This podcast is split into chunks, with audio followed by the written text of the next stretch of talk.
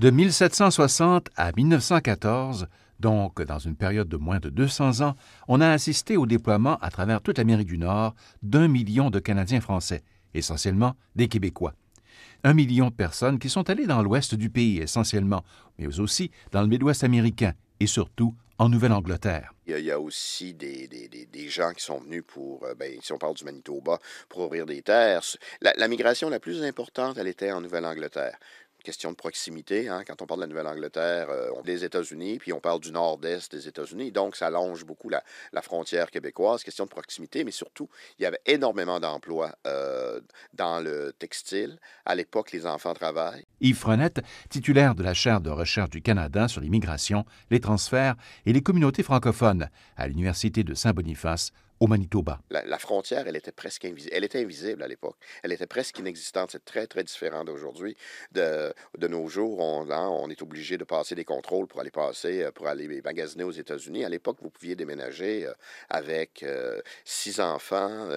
C'est un, attrait pour des gens qui pensent qu'ils vont partir pour se faire un peu d'argent et revenir et peut-être investir dans la terre. Alors, on parle de presque un million de personnes qui sont parties entre 1840 et 1930 du Québec pour aller en Nouvelle aux États-Unis, surtout en Nouvelle-Angleterre, quand on pense que la population du Québec à l'époque était à peu près de 2 millions et demi, c'est énorme. Hein? C'est, il y a beaucoup de gens qui se disent qu'est-ce qui serait passé s'il n'était pas parti. Bien sûr, avec des ici, on pourrait mettre Paris en bouteille. Euh, on ne sait pas ce qui serait passé, mais certainement le Québec ne serait pas ce qu'il est euh, aujourd'hui. L'Amérique du Nord témoigne donc d'une présence historique française, notamment par l'existence actuelle de très nombreux noms de lieux d'origine francophone. Les gens aujourd'hui, les anglophones aujourd'hui, ne savent même pas qu'ils sont d'origine française. Alors, je vous donne une petite liste comme ça. Je pense à Rapide, qui est devenu aussi Rapids en anglais. Mhm. et, qui décrit justement cette précipitation des eaux à, certains points euh, du cours d'un cours d'eau. Portage, coteaux, prairies coulées, caches, buttes, chutes, plateaux brûlés. Alors voilà des, des noms qu'on va retrouver, qui vont être adoptés par euh, l'anglais euh, d'Amérique. Carole Léonard est professeur au campus Saint-Jean de l'Université de l'Alberta et auteur de l'ouvrage Mémoire des noms de lieux d'origine et d'influence française en Saskatchewan. Quand on regarde euh, l'état de la toponymie à l'époque de la traite des fourrures.